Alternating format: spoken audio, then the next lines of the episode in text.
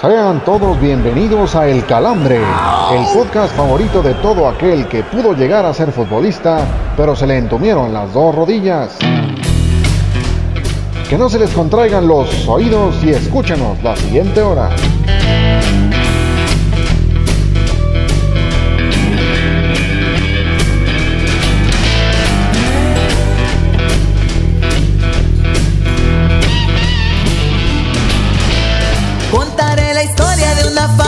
Persona.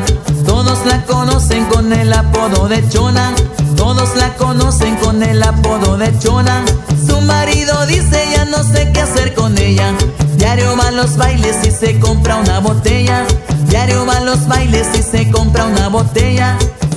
Señoras y señores, bienvenidos al único podcast que les patrocina la vacuna y no precisamente del COVID en triplicado. Yo soy Oscar Rojas y los invito a escuchar el sexto episodio de El Calambre el día de hoy y como desde hace ya bastante tiempo me acompañan en esta labor no informativa y sí bastante desmadrosa el señor Héctor Cantú y el señor Miguel Ramos. Señor Cantú, ¿cómo le va esta tarde? Muy bien, muy bien, con el gusto de saludarlos, de estar con ustedes una semana más, una semana calientita porque se viene una, una gran pelea el próximo sábado y estaremos hablando más adelante a detalle, pero hay que seguir muy de cerca lo que pueden hacer Miguel Berchelt y Oscar Valdés en la burbuja del MGM. Y de este lado, saludando al hombre que hoy fungirá de señor Aguilera, mandando mensajes a los cuates de provincia, el señor Miguel Ramos. ¿Cómo estamos, señor? Caballeros, un maldito placer como siempre poder saludarlos. Y ya luego comentas, ¿no? Hay que mandar saludos a la gente que hace posible este podcast y en especial a un fanático que ha sido recalcitrante con nosotros en redes sociales, no se pierde ningún episodio de los que hemos publicado, incluso creo que los repite más que nuestras propias madres en apoyo escuchan este podcast. Exacto, además, además ha llevado nuestro podcast a lejano oriente, chingado. Exacto, exacto, así que... La única perra reproducción que tenemos en, Japón la es este, de, este muchacho. En Japón y en China, porque nuestro querido amigo tiene la doble nacionalidad y es chino-japonés. Así que eh, un fuerte abrazo a nuestro querido amigo chino japonés que pues nos, nos ha hecho favor de, de, llevar hacia tierras del lejano oriente como los Reyes Magos. Exactamente, un, un gran abrazo y un kaiosama al señor chino japonés. chino japonés, cómo no. El amigo de la infancia, amigo de la infancia. Cómo no, yo, todo un yokozuna de esta, de esta, este, de esta publicación. Y esta publicación no sería lo mismo sin la distinguida y sensual voz de la voladora. Voladora, ¿cómo andas el día de hoy? Caballeros, muy bien, muy, muy a gusto de escucharlos, de escuchar todas sus jocosidades orientales y, y demás que traen. Aunque veo a Héctorito un poco despeinado, a lo mejor quiere hacerla de chinito, no lo sé. Chinitos, te dejaron a ti los ojos. No, no, no. Los ojos de chinito por cerrados se los veo a Miguel, pero bueno, esa es otra ese es otro tema. No, reparta, voladora, no, le, no reparta. Pues aquí nos llevamos así, ¿no? En este podcast. Pero bueno, vámonos a lo bueno. Eh, les voy a pasar las redes para que nos sigan, no se pierdan ningún episodio y por supuesto entren en contacto con nosotros. El señor Oscar Rojas personalmente les va a contestar cualquier proposición que tengan. No duden en hacerla. Recuerden que estamos en Facebook como el calambre-podcast, en Twitter como el-calambre o en Instagram como el calambre podcast. Caballeros, micrófonos con ustedes. Así es, la voladora tiene razón, toda, toda petición que ustedes este, posteen en redes será respondida por esta servilleta, así como la voladora me pidió que le, que le hiciéramos una inyección intrapiernosa, pues así sus deseos fueron órdenes. Y hablando de inyecciones intrapiernosas, el calambre de esta semana el va dirigido nada más y nada menos que para uno de los miembros fundadores de las Tortugas Ninja, que hoy juega para el PSG, el señor Kylian Mbappé, quien dejó este, al Barcelona como chivo en precipicio en la UEFA Champions League. Yo sé que hoy estoy hablando con un par de culés y, este, y habría que preguntarles este, qué se siente haber sido humillados por el equipo que mucha gente tilde de granjeros, señor Miguel Ramos. No, la verdad no vi el juego, tenía un par de, cosas mejor que hacer y nada más me enteré hizo un hack trick el, querido Donatello. Pues nada, enhorabuena. Me queda claro que Pochettino se, termina por sacar un poco la lotería a su llegada y pues ahora da un paso firme. Y pues que culé se vio la goleada, caray. ¿eh? Qué, qué, qué feito se, se, sigue viendo el Barcelona y todo parece ser que es el adiós de Lionel Messi. Señor Héctor Cantú, coincide usted con estas palabras y además preguntarle también eh, sobre lo que platicaba Ronald Koeman al final del, del, partido, en el sentido de que ya no se le veía por dónde remontar. ¿Coincide usted o ya se está dando por vencido muy pronto? No, me parece que es totalmente lógico lo que dice eh, Ronald Koeman, va de frente lo que es es algo que se le puede aplaudir, eh, sobre todo porque el, la, la, plantilla del Barcelona no le da para más. Vamos a ser muy realistas, es, un equipo limitado en todos los aspectos, es un equipo que ha adolecido mucho las lesiones, es un equipo que está en plena construcción y hoy pues le pasaron factura durísimo, sobre todo por esa banda izquierda donde no apareció ni Serginho Dest ni tampoco Dembélé fue toda una avenida para, para Mbappé y pues se sirvió con la cuchara grande, tres goles y prácticamente el Barcelona está eliminado de esta Champions League. Se inauguró ese eje vial en Barcelona, señor Miguel no. Ramos, y además este pues ya se habla de que pues Kylian Mbappé ya casi casi va envuelto para regalo al Real Madrid si es que Lionel Messi llegara al PSG. Eh, ¿qué, qué le, parece, le parece esta una buena carta de presentación de Mbappé para, para llegar en su momento a Real Madrid, como se rumora por ahí? Yo creo que al contrario, si llega Lionel Messi al PSG, no creo que se terminaran por deshacer de un prospecto, sobre todo a la edad que tiene eh, Kylian Mbappé y además todo lo que ha ganado, ya es campeón del mundo, está en vísperas de, de poderse consagrar en una Champions, que es lo que, es lo que le falta. Eh, campeón lógicamente con el equipo parisino. Se chingó pero, una pizza con Abril O'Neill también. Exacto, exacto. Y además hay que recordar la corta edad que tiene, ¿no? Es todavía un chaval que eh, incluso no sé, no sé si esté, esté mal, eh, pero creo que todavía en Europa le tienen que andar pidiendo eh, la credencial para, para checar si es menor de edad o mayor de edad para echarse sus quiebres. Pero sin duda que sería, a ver, si llegara al Madrid sería importantísimo y sería un golpe además mediático y una bofetada al Barcelona porque es lo que el Barcelona hoy en día uno no puede contratar y además se te termina por ir tu astro como es el argentino Leonel Messi. Así que en, en estrategia sería algo redondo para, para, los de Florentino. Pues así es, y sin más preámbulo, yo creo que es suficiente, porque además esta, esta situación del Barcelona y el PSG la vamos a tocar un poquito más adelante. Y yo los Correcto. invito al señor Cantú, al señor Ramos y también a la voladora a que me acompañen a El Bajón. Antes de que te vayas con una sonrisa en el rostro, Lupita, te dejamos con las peores notas de la semana. Presentamos El Bajón.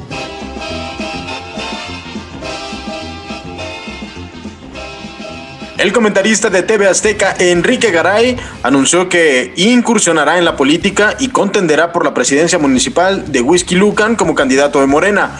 No cabe duda que en tiempos en que hace mucha hambre, lo que separó Cuauhtémoc Blanco lo podría reunir en un mismo partido político, la 4T.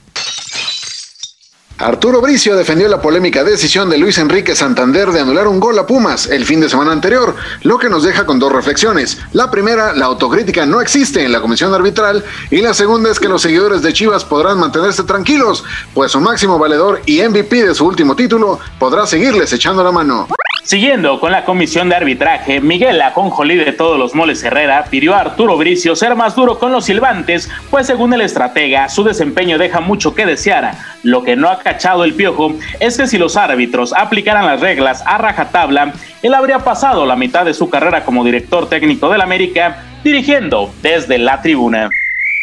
Roberto Carlos, exjugador de Brasil y estrella del Real Madrid en la era de los Galácticos, afirmó que su mujer se lo llevó de las orejas cuando llegaron a una fiesta repleta de mujeres y vino en aquella época. Las palabras del lateral izquierdo lo confirman como un soldado caído más, pues no importa la lana que tenga uno cuando en casa él no tiene ni tendrá la última palabra. ¿Verdad, señor Rojas? Saúl Canelo Álvarez reveló que considera prudente retirarse del boxeo en 6 o 7 años, pues cree que ya habrá logrado suficiente como pugilista para ese entonces. Sin duda, en esta redacción sentimos envidia de la buena para con el Canelo, pues mientras él la goza en grande, aquí seguiremos esperando su donación para monetizar el podcast. ¡Patrocínanos, carajo! Los Venados de Mazatlán se quedaron sin estadio, pues el ayuntamiento del puerto desalojó a la empresa dueña del equipo por no tener contrato de renta. Tras ver el desmadre que armaron sus aficionados en la Serie del Caribe, sin cubrebocas y con todo menos sana distancia, la neta, no dejamos de pensar que las autoridades se vieron lentas en poner orden en el lugar. Saludos, gobernador Quirino Ordaz.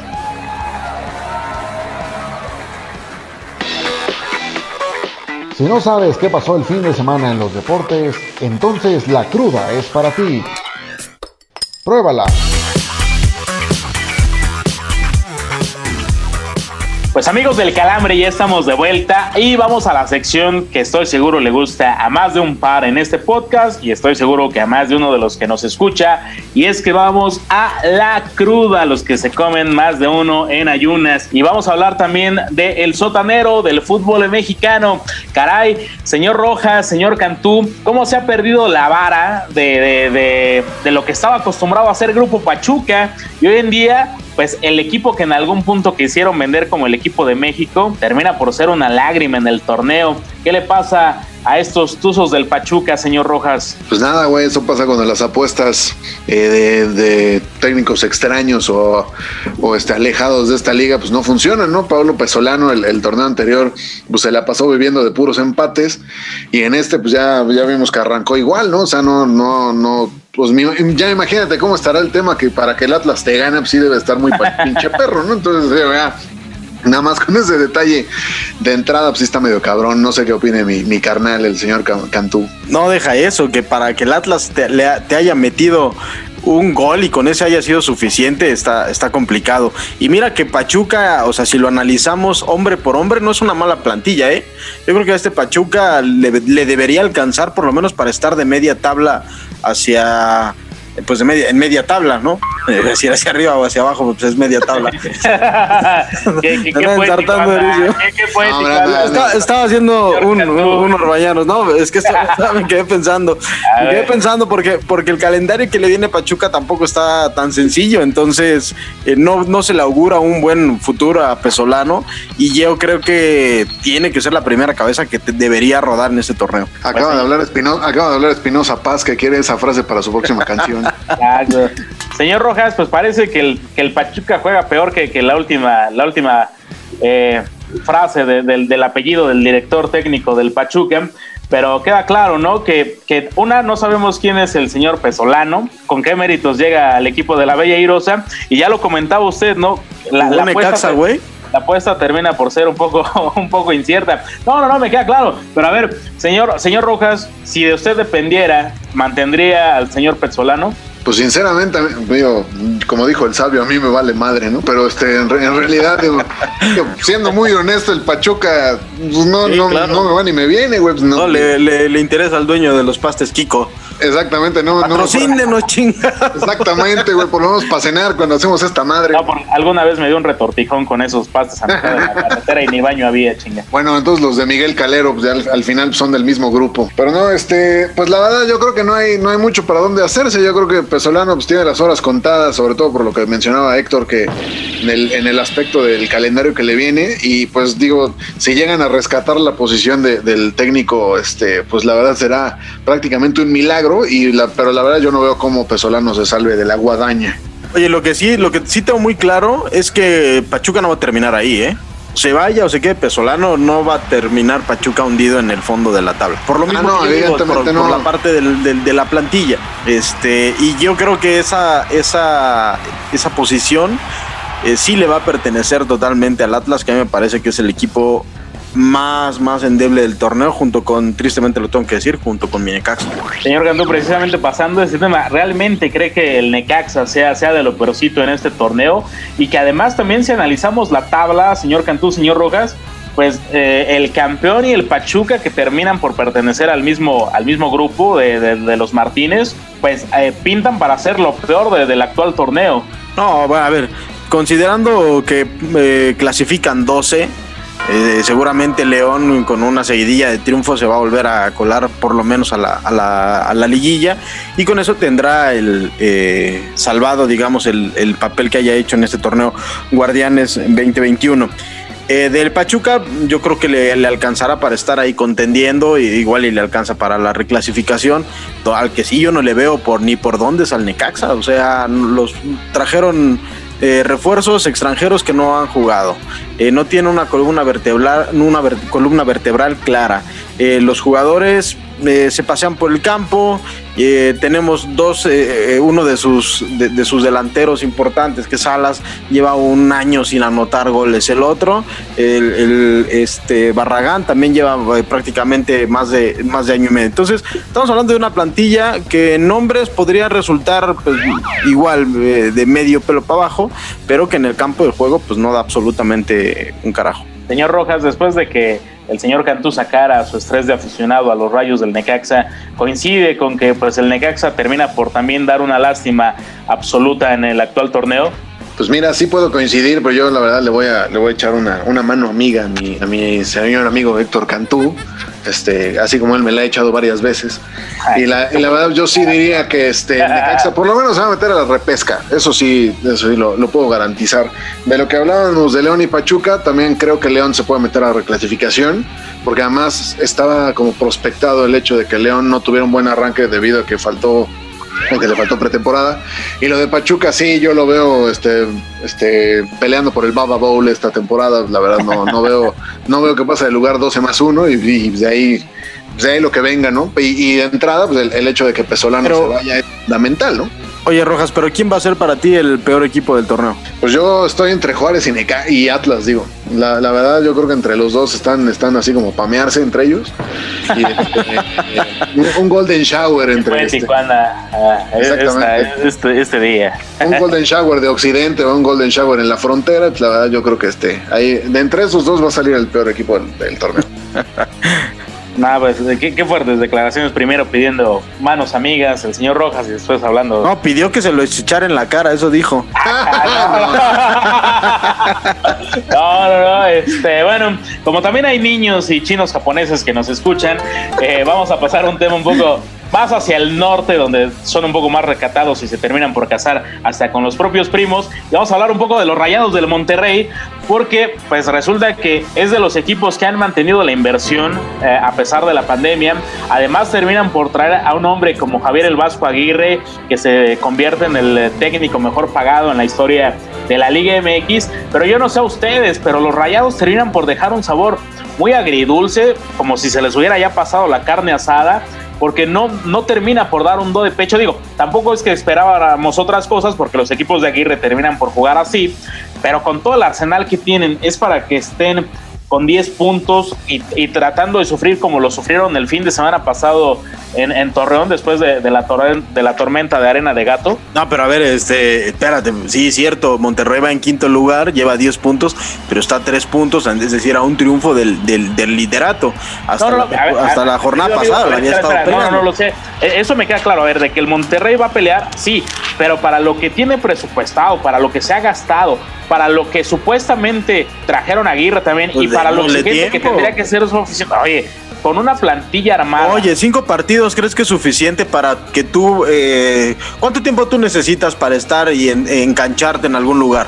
¿Cuánto tiempo tú necesitas? Oye, con Por lo menos unos, unos tres mesecitos, ¿no? Hablaste como Ramón Glass, güey. Ah, un saludo a... Saludo a Ramón saludo, Glass. ¿Cómo no? Madre, que nos a mí nos patrocine, chingado. No, que, no, no, no se, una eh, invitación a toda la gente que nos escucha que no se pierda ese, ese episodio de la primera temporada con Ramón Glass, inolvidable. Pero regresando al tema de Monterrey, a mí me parece que hay que darle también un par de partidos más a, a Javier Aguirre. Me parece que apenas está empezando a eh, empapar un poco a la plantilla de cuál es su sistema, qué es lo que quiere. Y fue muy claro en la conferencia de prensa, él no va a estar solapando a los huevones dentro de la cancha. Y eso es lo que prácticamente dijo al finalizar el partido donde perdió o, donde recibió la primera derrota. Yo creo que en el siguiente encuentro vamos a ver un Monterrey diferente, no solamente en cuestión de, probablemente en, la alineación, pero también en una cuestión de actitud. Señor Rojas, yo sé que su fuerte o de su gusto no es mucho el fútbol regiomontano, pero cree que estos rayados tienen para más y, realmente hasta dónde va a poder llegar el equipo de Aguirre en este clausura 2021. De entrada, yo sí quisiera apuntar que el señor Ramos en redes sociales últimamente ha andado muy técnico de FIFA, primero tirando de calabaza a Santiago Solari y ahora con estas declaraciones sobre Javier el Vasco Aguirre. Señor Ramos, deje de jugar FIFA y mejor póngase a ver fútbol, carajo. La, neta, la neta coincido totalmente con el señor Cantú. Esos dos proyectos que son a mi parecer, los dos más interesantes de la liga con Solari y, con, y sobre todo con Javier Aguirre por la inversión que, mencionaba ya Cantú, pues yo creo que hay que darles tiempo, o sea, no, no creo que es este, no creo que sean, que sean este, papas fritas, ¿no? O sea, es, es, mucho más, mucho más complicado de lo que podemos imaginar. Y este, y la verdad, yo creo que, que eh, sí, Rayados va a dar para mucho más. Obviamente, yo sí lo veo terminado entre los primeros cuatro de la tabla lo veo como un serio aspirante a ser campeón. Y además, digo, yo me quedo con algo que, Aguirre dijo al principio de, la temporada y cuando, cuando recién llegó, que dijo, por fin voy a poder jugar como a mí me gusta jugar. O sea, y daba como un ejemplo como jugaba la selección en algún momento bajo su mando. Yo la verdad creo que ese Javier Aguirre sí lo vamos a ver, sobre todo porque tiene las armas. Yo creo que lo del, lo del partido del domingo anterior fue, fue un este, pues simplemente fue un accidente un que puede suceder en el fútbol. Y la verdad yo creo que sí, Monterrey va, va a dar para mucho más. Y nada más aclarar, yo la neta con lo único que no comulgo de Monterrey es bueno con que se casan con sus primas y segundo con que este, pues con que crean que el fútbol se creó en 2007 cuando llegó André Pierre Ginac a, a esa ciudad, ¿no? Pero fuera de eso yo con mis compas de Monterrey no tengo ningún problema. Pues andan muy solapadores, andan peor que tía, ya jubilada y sin hijos, con los sobrinos. Así que... Solapa mesta, entonces. Si no sabes qué pasó el fin de semana en los deportes, entonces la cruda es para ti. Pruébala.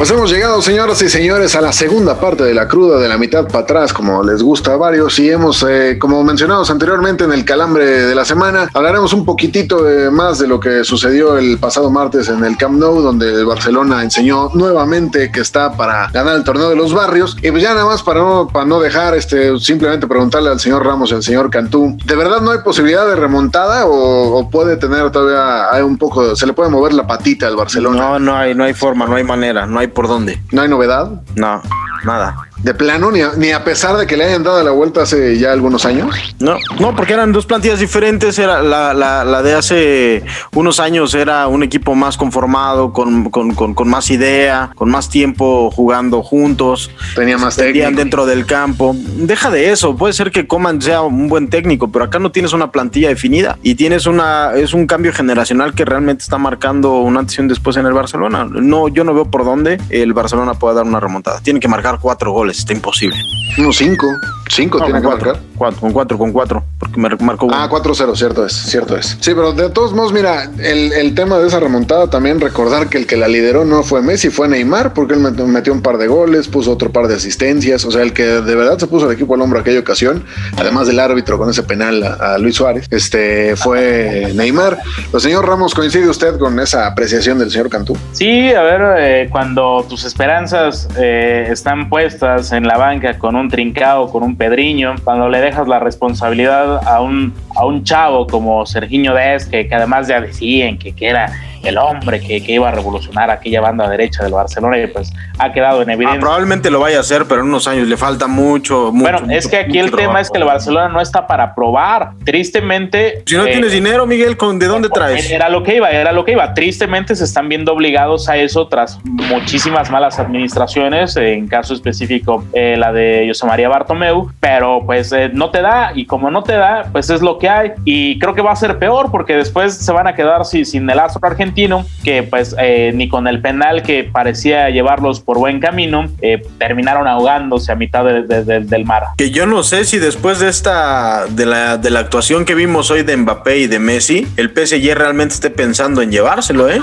Si yo fuera el PSG después de haber visto el partido de hoy, digo, coño, me quedo con, con, con Mbappé, lo consagro aquí con otras estrellas, con Ramos, con gente que no va a costar tanto dinero y, a Messi, pues que es un prácticamente es un jugador que va de salida, pues lo dejo a otro equipo que, que, quiera llevárselo. a, mí, a mí ya me queda claro que la, la, situación de Messi con el Barcelona es insostenible. O sea, ya, ya el hecho de estar cementando a la madre este, a, medio, a medio partido después del, después del segundo gol, pues, te, te dejan claro que ya no está a gusto. Y, y otro Yo no lo sé, Rojitas. Yo, después de verdad de lo del partido de hoy, a mí ya me deja serias dudas de que el PSG se lo pueda llevar. Ah, y no, si no es el PSG, yo veo muy complicado que algún otro club le, le pueda, le pueda llegar a la, a la cifra.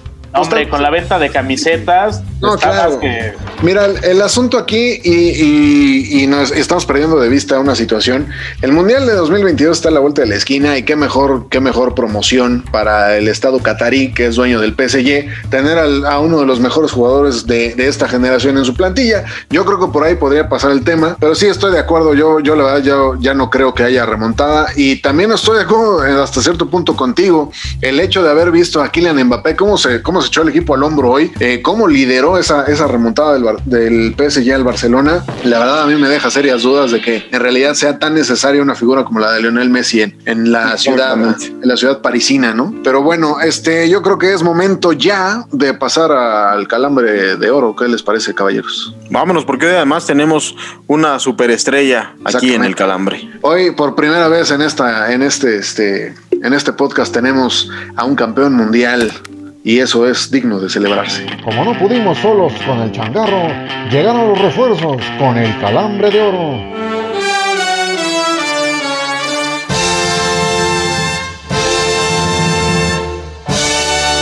Queridos amigos del Calambre, pues ya estamos de regreso aquí en el Calambre de Oro y en esta semana sí rompimos el cochinito, sí sacamos a relucir los billetes verdes porque tenemos, una, eh, tenemos un invitado de primer nivel, un boxeador que ha hecho historia y que este próximo sábado va a tener también una nueva eh, afrenta con la historia, intentará retener su título. Estamos con Miguel Alacrán Berchel. Miguel, gracias por estar, por aceptar esta invitación para estar con el Calambre. Hola, ¿qué tal Héctor? ¿qué tal Tocayo? ¿qué tal Oscar? Pues bueno, un gusto siempre y un placer estar aquí con mis amigos del Calambre de Oro. Ay, perfecto, Miguel. De entrada, la primera pregunta que le hacemos a todos los invitados, ¿cómo andan los calambres últimamente para ti de los, de los físicos y de los otros? pues fíjate que muy bien, la verdad es que le hemos metido mucho platanito, hemos comido mucho tomate para estar al 100 con el potasio y pues bueno, para que no nos dé eh, muchos calambres, ¿no? Al final de la pelea, esperemos que, que sea una pelea fuerte, una pelea eh, muy importante para los dos, para ambas partes. Y bueno, esperemos salir con todo y, y ahora sí que gane el mejor. Al señor Miguel Ramos también le gusta el platanito. ¿Ah, señor Ramos? No, no, no. Este, regularmente soy más adepto a desayunar papaya. Así que, este, sí, no, no, no, no.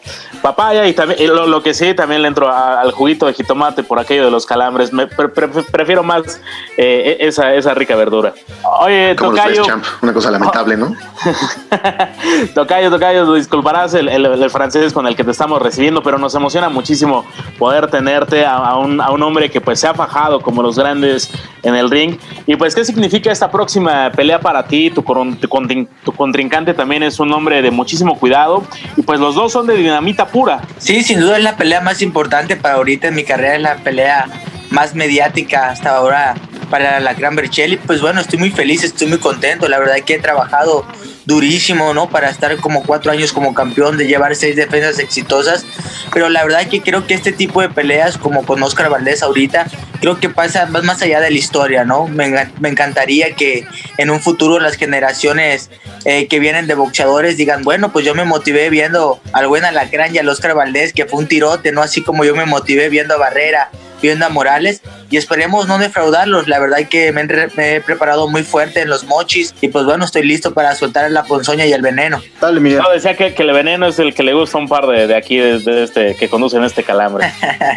¿Ya, ¿Ya le traías ganas a una, a una pelea de este calibre, campeón? La verdad es que sí, mi Oscar. La verdad, fíjate que he enfrentado a grandes peleadores como la talla de Bandido Vargas, Takashi Miure, eh, Jonathan Barros, eh, Jason Sosa, Mickey Román. Creo que he enfrentado una muy buena exposición, si no es que la más dura de la división. Y bueno, la verdad es que, que mucha gente pues me, me, cataloga el mejor de los 130, pero a mí no me gusta decirlo, me gusta que la gente me tenga ese, ese, ese presentimiento de mí y pues bueno, creo que me falta este tipo de peleas para que pues la gente se vuelva a meter de lleno al boxeo, ¿no? Creo que pues ahorita con el tema de la pandemia es un poco difícil porque pues los extrañamos. Creo que todos los deportes en sí, el fútbol, el americano, el béisbol y más el boxeo vive del aficionado y pues bueno, eh, sin duda va a ser un gran combate, pero sí traía muchas ganas de, una guerra, ¿no? Como quien dice mexicana. Hay que recordar que siempre cuando hay dos mexicanos arriba del ring, el show está más que garantizado y esperemos que este 20 de febrero eh, no los defraudemos. Yo creo que de mi parte eh, no los voy a defraudar y creo que Oscar viene muy bien preparado, entonces va a haber tiro, como dice el buen campeón mexicano Julio César Chávez. Oye, campeón, eh, ¿Te preocupa en algo que Canelo Álvarez esté eh, entrenando, que esté compartiendo el ring y la concentración con, con Oscar Valdés, con tu rival del próximo sábado? Pues fíjate que no, mi Héctor, la verdad es que, pues bueno, a quien no le gustaría que uno de los mejores eh, te pasara unos consejos, ¿no? Yo pues tengo la dicha, creo, de, de tener el número de Juan Manuel Márquez seguido, platico con él y pues bueno, le digo que me dé unos tips, que, le digo, oye Juan, ¿cómo le peleo? ¿Tú cómo le harías? Y pues bueno, me dijo que, que la pelea con tres, la, la Manny Pacquiao, que, que ellos van a ir al contragolpe, pero pues bueno, que ahí puedo aprovechar yo también para contragolpearlos. Al final de cuentas, como te digo, Héctor, no me preocupa porque creo que al final de cuentas solo va a estar Oscar y yo arriba del ring. Y pues bueno, también van a estar las dos grandes esquinas que es Eddie Reynoso y de mi lado Alfredo Caballero. Y sin duda va a ser un tirote de esos eh, como los de Barrera Morales, esperemos. Tocayo, sin duda que también el ser boxeador profesional y el llegar a, esta, a este calibre de peleas también conlleva mucho sacrificio. Eh, ¿Qué ha sido lo más duro que te ha tocado vivir como, como boxeador o en este camino para poder llegar a una pelea de este, de este estándar? Pues bueno, creo que son varias cosas, ¿no? Creo que me ha tocado picar mucha piedra, me han pasado muchísimas cosas que si me dices escoger una, pues bueno, yo diría eh, dejar a mi familia, ¿no? Siempre dejar a mi familia cuando ahorita voy a Cancún. Eh, siento como si fuera la primera vez, ¿no? Como, obviamente, ahorita pues ya viajo eh, más cómodo, ¿no? Ya tengo más lana en la cartera, ya más a gusto, pero siempre el, el, primer viaje cuando me fui a mi casa siempre fue difícil porque te avientas a la aventura, ¿no? Ahora sí que no sabes qué va a pasar, te avientas a lo desconocido y me, dio, me daba mucho miedo, pero después del miedo está el éxito. Entonces, creo que una de esas de las cosas que de las que siempre me voy a acordar. Y bueno también levantarme de un knockout. Hay que recordar que en el lejano 2014 yo fui noqueado en un round por un peleador desconocido prácticamente Luis Eduardo Flores. Y mucha gente decía que yo no tenía quijada que sí pegaba duro pero que yo no servía eh, para el boxeo que cuando me pusieron un boxeador bueno eh, yo iba a perder y me iban a noquear. Y bueno creo que esa derrota me dejó una gran enseñanza. Y bueno por eso me prepara conciencia. Sabemos que vamos a tener un duro rival como lo es Oscar Valdés. Y por eso eh, lo estoy entrenando con todo el debido respeto que se merece y esperemos que, haya nocao y que sea de este lado, de la ponzoña. Oye, campeón, una pregunta. Muchas de las organizaciones y, expertos en, de, la materia te catalogan como, como uno de los mejores en tu peso y el noveno libra por libra del mundo. Esta, esta clasificación que te dan pesa a la hora de, estar preparando a decir, chale, no voy a perder con un güey que está mucho más abajo que yo, este, vaya a haber bronca ahí. O sea, que no, no genera así como presión en tu cabeza eh, antes de una pelea de este tipo. Pues fíjate que sí, Oscar, es mucho compromiso, ¿sabes? Al final de cuentas, eh, pues la gente, eh, los aficionados esperan mucho de, de, Miguel Berchel, del Alacrán, y pues bueno, eso es lo que más me da miedo, ¿no? El defraudar a mi familia, el defraudar a mi madre, el defraudar a, a mis vecinos, a todas esas personas que algún día pensaron que el Alacrán Berchel podría estar en, en Las Vegas peleando como campeón del mundo. Yo creo que esta pelea se la dedico a ellos, ¿sabes? Por eso me entreno muy fuerte y pues bueno, vamos a enfrentarla como los hombres que somos. La verdad que me preparé, estoy ansioso de oler la vaselina, de ver mi short, de comer más que nada. Creo que ya sueño hasta con pizzas, con papazules, con hamburguesas. ya nomás estoy esperando la hora de dar las 130 y pues bueno, que me pongan los guantes y a lo que te truje, chencha. Vamos por ese knockout. Miguel, a mí me gusta preguntarte esto y, las respuestas que me has dado en otras eh, ocasiones que hemos tenido la posibilidad de platicar. Eh, me gustaría ahora compartirla con la gente que nos escucha en el calambre. ¿Tú crees que te hace falta ser un poco más, eh, más mediático? Que la revolución no te ha hecho justicia eres un campeón hecho y derecho, pero que todavía los reflectores no se han posado como deberían posarse en la figura de Miguel Alacrán Bertel? Pues bueno, tal vez he sentido eh, esa inquietud, ¿sabes? También he querido vivir en la Unión Americana por lo mismo, por decir de que, oye, a lo mejor no tengo los reflectores que yo quisiera, uno de los mejores a lo mejor es Saúl Canelo Álvarez, digo, a lo mejor, pues no soy güerito, digo, no, a lo mejor eh, la gente... Ese güey es fresa, Miguel, no, no, no sé, ando tatuado, digo, a lo mejor me confunden con un Mara, yo qué sé, le digo, pero bueno, la verdad es que, que no me preocupa, ¿sabes? Eh, yo me considero un campeón de la vida, un campeón del pueblo. Yo para mí, eh, antes de ser famoso, me considero raza. No, a mí me encanta ir a los tianguis, me encanta ir a Tepito, me, me encanta subirme al metro, me encanta eh, la vida que tengo, ¿sabes? Al final de cuentas creo que eh, cuando va una gente, cuando se acerca un niño, cuando me dice, hey, un autógrafo, la clan, eh, una foto, la verdad que yo me doy por bien servido porque creo que son los fans eh, más nobles, creo que la inocencia de los niños cuando se acercan y hasta ves que tiemblan o les da penita eh, pedirte un autógrafo, yo creo que, que eso es, al final de cuentas creo que el boxeador es el hilo del pueblo y pues bueno, yo quiero que cuando en un futuro me retire, pues la gente me siga queriendo, ¿no? Como un, se puede decir un chiquita González, ¿no? Que al final de cuentas puedes ir a comprar la carnicería y te lo puedes encontrar en una de sus carnicerías y dices, mira qué chingón que, que ahí está el campeón y me está atendiendo, a ver, dame dos kilos de bistec, véngase para acá, ¿no? Y una foto, campeón. Oye, mi querido Alacrán, ¿qué es lo que más se te antoja? Ya, ya hablabas hace un, un poco de, de, comida, ¿no? Y ese es un tema en el cual soy experto y me gusta mucho el arte culinario.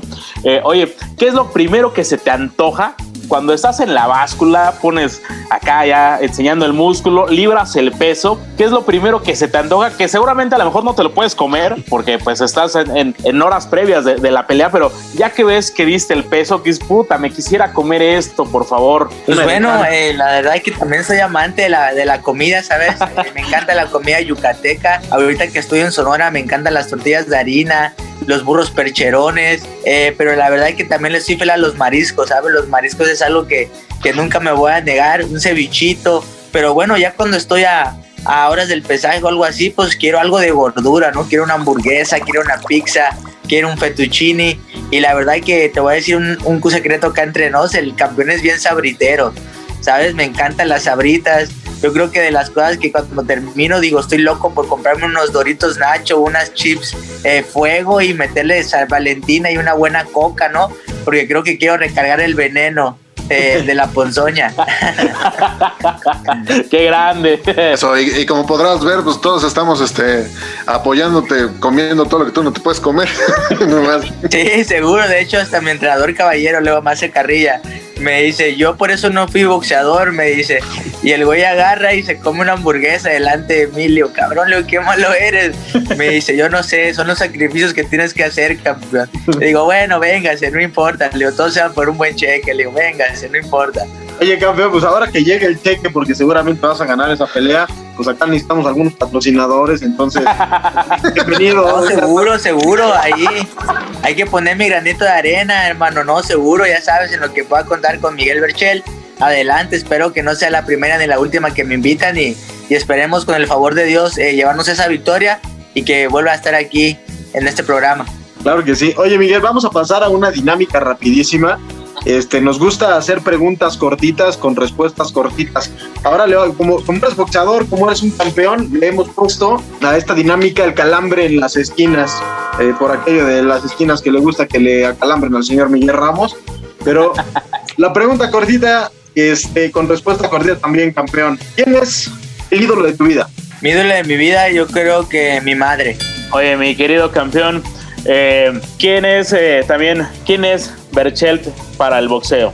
Pues bueno, es un muchacho eh, muy inquieto, ¿no? Al final de cuentas creo que muy soñador y pues bueno, eso sí, muy, muy chambeador, ¿no? Ahora sí que me considero un, alguien chambeador porque pues ahora sí que no vengo de abolengo, ¿sabes? Eh, todo, todo lo que tengo me lo he ganado con sudor y esfuerzo y que creo que es lo, lo más satisfactorio que, que tengo hasta ahorita hoy en día. Oye, campeón, ¿qué está más cabrón? ¿Ganarte a ti en el ring o que tú le ganas una discusión a tu pareja? Hombre, pues creo que ganarle una discusión a, a mi pareja, ¿no? Es así, me termina noqueando y yo creo que ahí viene el dicho de que quieres una vida feliz, tener a tu mujer feliz para que no ande molestando. Lo, lo voy a anotar porque pues, este, estamos en el mismo gremio, entonces pues, sí. Debo, debo de admitir que es cierto. Miguel, si no hubiera sido boxeador, ¿qué te hubiera gustado, a qué te hubiera gustado dedicarte? Pues bueno, pues tuve un sueño de ser futbolista, la verdad fue un sueño frustrado, me probé con los Pumas, eh, no quedé cuando estaba Memo Vázquez, me dijo, estás muy chapito, te las ganan por arriba y por abajo estás muy flaco, güey, me dice, te meten cuerpo y te sacan, entonces pues me desilusioné un poquito del fútbol, ya que yo quería ser como Miguel Sabá y Carlos Vela, que eran de los deportistas más destacados de Quintana Roo, pero bueno, qué, qué bueno que no me dio chance Dios de, de ser futbolista, porque a lo mejor me hubiera vuelto un poco más mamón y, y pues bueno, sería, no tendríamos un campeón del mundo. Exacto, y además, y además acuérdate que a Miguel Zabal le daba miedo enfrentarse a la América, entonces no, este, ese, ese tipo de ondas como que no está chida. Y hoy le puedes romper la madre sin problema alguno a- al que te desechó, así que este también no, no, hay, no, hay, no hay bronca por, por eso. Por cierto, ¿a qué equipo le vas, Miguel? Le voy a los Pumas. Y al Real Madrid, ¿verdad, campeón? Sí, y al Real Madrid, eso. De hecho, mi ídolo fue Hugo. Hugo tenía una casa, bueno, tiene una casa en Cancún y hay una estatua. Entonces, yo sí recuerdo siempre de morro ir a la playa y, y veía la casa de Hugo. Digo, ah, cabrón, digo, ¿de quién serán esas dos estatuas? Y ya me dice un güey, no, pues es de Hugo Sánchez, güey. Me dice, ve, está haciendo la chilena y está haciendo la tijera. Y yo decía, no mames, qué chingón. Dije, ha de ser tener una casa enfrente de la sea, puede venir diario porque como cancunense nosotros dicen, ah, eres de Cancún dices, ah, qué chingón, vas diario a la playa, ¿no? La gente de Cancún, pues trabaja en el aeropuerto, trabaja en la hotelería, pues tú sabes, ¿no? Vive al día al, día al día y bueno, al final de cuentas yo decía, puta, qué chingón ha de ser eh, tener una casa aquí, bajar y jugar la reta aquí, meterte al mar, regresarte a tu casa.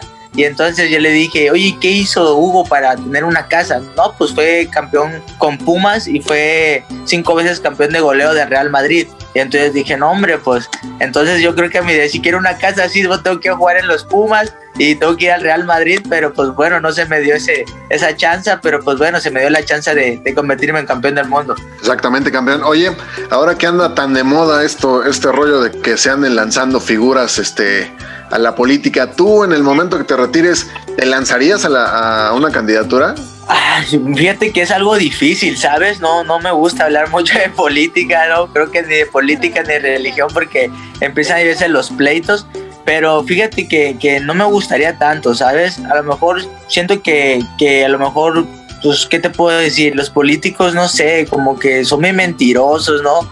A lo mejor luego se chingan mucho dinero y no me gusta ser así, ¿no? Al final de cuentas yo creo que, que no, es algo que le daría la vuelta, pero ¿sabes qué? Sí me gustaría poner alguna fundación, ¿sabes? Poner una fundación con mi nombre y poder ayudar a morros, ¿no? A lo mejor escautear por ahí y ver, o sea, tener la oportunidad de ayudar a morros que yo, que como yo estaba en ese tiempo, de que nadie me echaba la mano, de que nadie me veía, de que nadie veía mi talento y de decir, oye, ¿sabes qué? Eres bueno para esto, o eres bueno para el fútbol, o eres bueno para el básquet, y canalizarlo donde se debe, ¿no? Y apoyarlo con sus pasajes, con su alimentación o con sus estudios.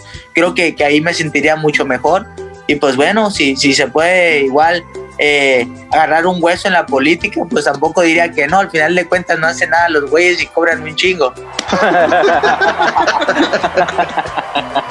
Oye, Miguel, ¿con quién te quedas? ¿Con JC Chávez o con Canelo Álvarez? Como ídolo mexicano, como boxeador hecho y derecho, como lo que tiene que ser un representante de, uno de los países eh, que mejores boxeadores y que mejor estilo tiene eh, encima del ring. Mira, creo que como boxeador, creo que Julio César Chávez fue el más grande, ¿no? Sin duda. Eso no tiene discusión. Pero pues bueno, sabemos que tuvo también altos y bajas, ¿no? Cayó en las drogas, ¿no? Creo que ahorita, pues ahorita creo que el digno representante ahorita de México es Saúl El Canelo Álvarez. Creo que gana un, billetazo, ¿no? Yo creo que ahorita no se ha gastado ni la lana que ganó en diciembre del año pasado y ya volver a pelear en febrero. Entonces imagínate, a quién no le gustaría cobrar los verdes que, que cobra el Canelo, yo creo que a todo mundo. Y pues bueno, yo creo que como peleador, sin duda Chávez ha sido el más grande. Pero como ejemplo, sin duda el Canelo, porque también creo que es un muchacho sano, un muchacho muy concentrado, que creo que su disciplina, su esfuerzo lo ha llevado a donde está y también eh, hay que aplaudirle. No, al final de cuentas creo que los dos son mexicanos y los dos han llevado el nombre de México muy en alto, entonces también creo que son dos caminos distintos, pero sin duda Chávez como boxeador, pero Canelo como ejemplo es de lo mejor. Oye, Tocayo, ¿qué prefieres, rancheras o reggaetón? ¿Y con qué música vas a salir el próximo 20 de febrero? Híjole, me la pones difícil porque soy bien versátil, ¿sabes? La neta, a mí me encanta un cumbión bien loco. Me encanta, eh, no sé, las norteñas. Ahorita que ando aquí en, en Hermosillo, me encanta la banda, me encanta la salsa, el merengue.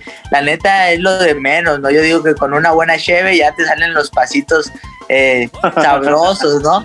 Pero bueno, la verdad es que me, me gusta mucho el reggaetón, ¿no? Creo que yo soy de Daddy Yankee de la gasolina para acá adelante.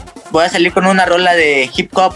Es como un rap de un muchacho que de aquí que es de Hermosillo, que de hecho está por estrenársela en plataformas en Spotify y en YouTube. Eh, se llama Alacrán Berchel la, la canción y me, me encanta porque él me, él me contactó por Instagram y me dijo, oye, yo escribo canciones, te quiero escribir una. Y, y yo creo que toda esa gente que se toma la molestia y el tiempo para escribirte una canción y dedicártela, hay que, hay que aplaudirle y hay que eh, también darlo a conocer, ¿sabes? Porque al final se tomó todo el tiempo, se tomó la molestia, metió a Hermosillo, metió a Mérida, metió a Cancún, metió a la región 93 donde yo soy, metió a mi entrenador caballero y la neta es que el morro se rifó y pues bueno, me la mandó y digo, ¿sabes qué? Suena chingón, me motiva y voy a salir bien prendido con, con ese el día 20, le digo. Oye, campeón, antes de, de- bueno, en un momento anterior de la- en la entrevista nos estabas platicando de, de lo de los tatuajes, de que si eres, este, que se te pueden conf- confundir con un Mara y no sé qué. ¿Cuántos tatuajes tienes y este y cuál es el que más significa para ti? Pues bueno, todo alrededor de 14, mi Oscar, y los que faltan, la verdad que eh, me gusta el dolor, no me gusta la tinta, la verdad que a veces amanezco y digo, oye, quiero sentir la pinche maquinita ahí, rin, ahí chingue chingue, ¿no? Al final de cuentas creo que es un dolor sabroso, un dolor que, que te hace sentir vivo, ¿sabes? Tengo muchas cosas eh, tatuadas que representan para mí cosas especiales, que cosas que no quiero olvidar jamás, creo que son mis propias marcas. Y bueno, el, el más especial que tengo es el de mi abuela, ¿no? Cuando, cuando ella falleció me hice su rostro cuando tenía 18 años y pues bueno, ella es la que me puso el alacrán Berchel, ella nunca me vio boxear, eh, ella era escorpión igual que yo, entonces cuando ella falleció el día que me faltó, llegó mi abuelo y me dijo, mira mi hijo, este alacrán te lo dejó tu abuela. Y yo dije, ah, bueno, pues cámara, ¿no? Y me lo puse, chingón. Y a los dos años yo empiezo a boxear, empiezo a destacar en la Olimpiada Nacional, eh, quedo campeón nacional en el 2010, debuto como profesional y el muchacho que me lleva a Mérida eh, me dice, ¿sabes qué, Berchel? Eh, vas a debutar el día de tu cumpleaños. Y yo le digo, no, no manches, cabrón, le digo, ¿cómo crees? Le digo, voy a, voy a cortar el pastel con un pinche moretón en el ojo, le digo. Y me dice, no, no, no, usted va a ganar, me dice. Le digo, pero de todas maneras mis cosas las tengo en, en Cancún, le digo, hay que ir por ellas. Y me dice, pues va, vamos sin chinga, me dice, en la carretera, vamos y venimos y, y ya para que tengas tus cosas. Órale, va. Estábamos yendo en el camino, íbamos con unas canciones del Tri, me acuerdo muy bien. Y me dice, Berchel, digo, ¿qué onda? Me dice, oye, tu apellido no es muy común, me dice, no es como un Sánchez, como un López, como un Hernández, me dice, Berchel. Suena, raro, me dice, ¿dónde es? Le digo, pues según mi abuelo me dijo que es francés, le digo, pero somos más mexicanos que el nopal, paisano. Ya me dice, qué chingón, me dice, pero ¿sabes qué? Hay que ponerte un sobrenombre, güey, me dice. Le digo, pues, cabrón, le digo, tú me trajiste, le digo, al final de cuentas, pues ponme como tú quieras. Y empezó, no, que el dinamita, no, que hay muy, no, que el bombardero, no, que. Y yo creo que de la nada sacó y dijo, Miguel, el alacrán, Berchel. Y dijo, ¿te gusta? Y yo lo volteé a ver y me ericé y le digo, me, sí me gusta, cabrón, le digo. Y me dice, suena chingón, me dice, suena como campeón del mundo. Y ya, imagínate un morro de 18 años que le digas eso, pues yo hasta inflaba el pecho, lo sacaba así bien, bien pipiripao, ¿no? Entonces le agarré y, y le dije, ¿sabes qué? ¿Pero por qué crees que me ponga el alacrán, güey? Y me dijo, es que tú pegas unos pinches rectones y de repente cuando se cubren la cara, madres, me dice, va un pinche ganchazo, me dice, eso es veneno, cabrón, me dice, tú vas a ser Miguel el alacrán Berchel. Y yo lo volteé a ver y le dije, ok, le digo, mira, tú no me conoces, yo tengo una historia con los alacranes y si tú quieres que yo sea el alacrán Berchel, yo voy a ser el alacrán. Para mí es una señal eh, de mi abuela que lo tocó ese día a lo mejor y, dijo, a lo mejor no nos despedimos, viejo, pero yo siempre voy a estar ahí, siempre te voy a cuidar y, y pues bueno, con el nombre del alacrán Berchel ya hice mote y, y tengo tatuada a mi abuela en el brazo derecho y pues bueno, esa es, esa es mi historia. Te vas a rayar, ¿no, campeón? Si, si sales ganador el sábado.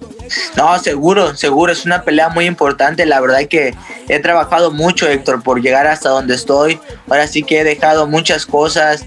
Eh, la verdad que he sacrificado a mi familia, los lugares que quiero, la comida. Me cuesta dar las 130 libras. La verdad te digo, soy muy comelón pero la verdad es que me muerdo uno y la mitad del otro y digo, no importa, digo, cabrón, o sea, no me gustó la escuela, digo, no tengo de otra, ahora sí que hay que chingarle, ¿no? Al final de cuentas, yo soy hombre de boxeo, digo, en la vida para, vale la pena sufrir por lo que vale la pena tener, y pues bueno, yo soy fiel creyente de eso y pues bueno, eh, aquí estamos una vez más, hay que sacrificar muchas cosas, pero espero que, que Diosito me dé la recompensa el 20 de febrero y que sea con una victoria y que digan I'm still. Oye, querido Tocayo, por último, y pues la pregunta obligada, sobre todo si, si pasas por este, por este calambre, ¿qué prefiere el alacrán? ¿Que le saquen el veneno o inyectar el veneno? Uy, papá. No, pues que me lo saquen. Al huevo. Sí, pero ni chistoso nomás. ya se me agua la boca, Sí, y luego vamos a Las Vegas, imagínate. Hay muchas muchachitas que no tienen casi para su ropa, entonces ahí parece que después de la celebración ahí, solo que no me escuche mi vieja porque me va a partir la madre. Sí, si sales limpio el próximo 20, exacto, después de escuchar esta declaración, seguro te pega un par de rectazos, ¿eh?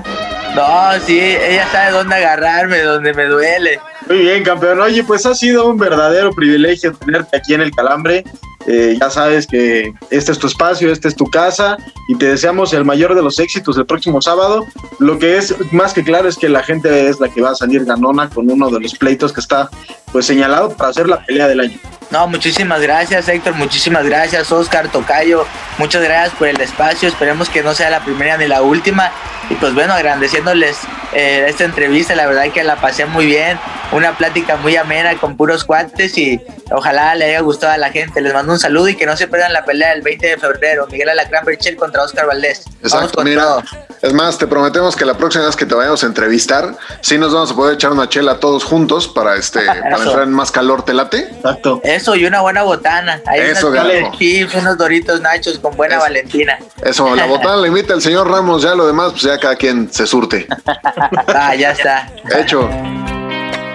Para los que gustan de ser el centro de atención, diciendo la primer burrada que se les viene a la cabeza, aquí presentamos el dato inútil.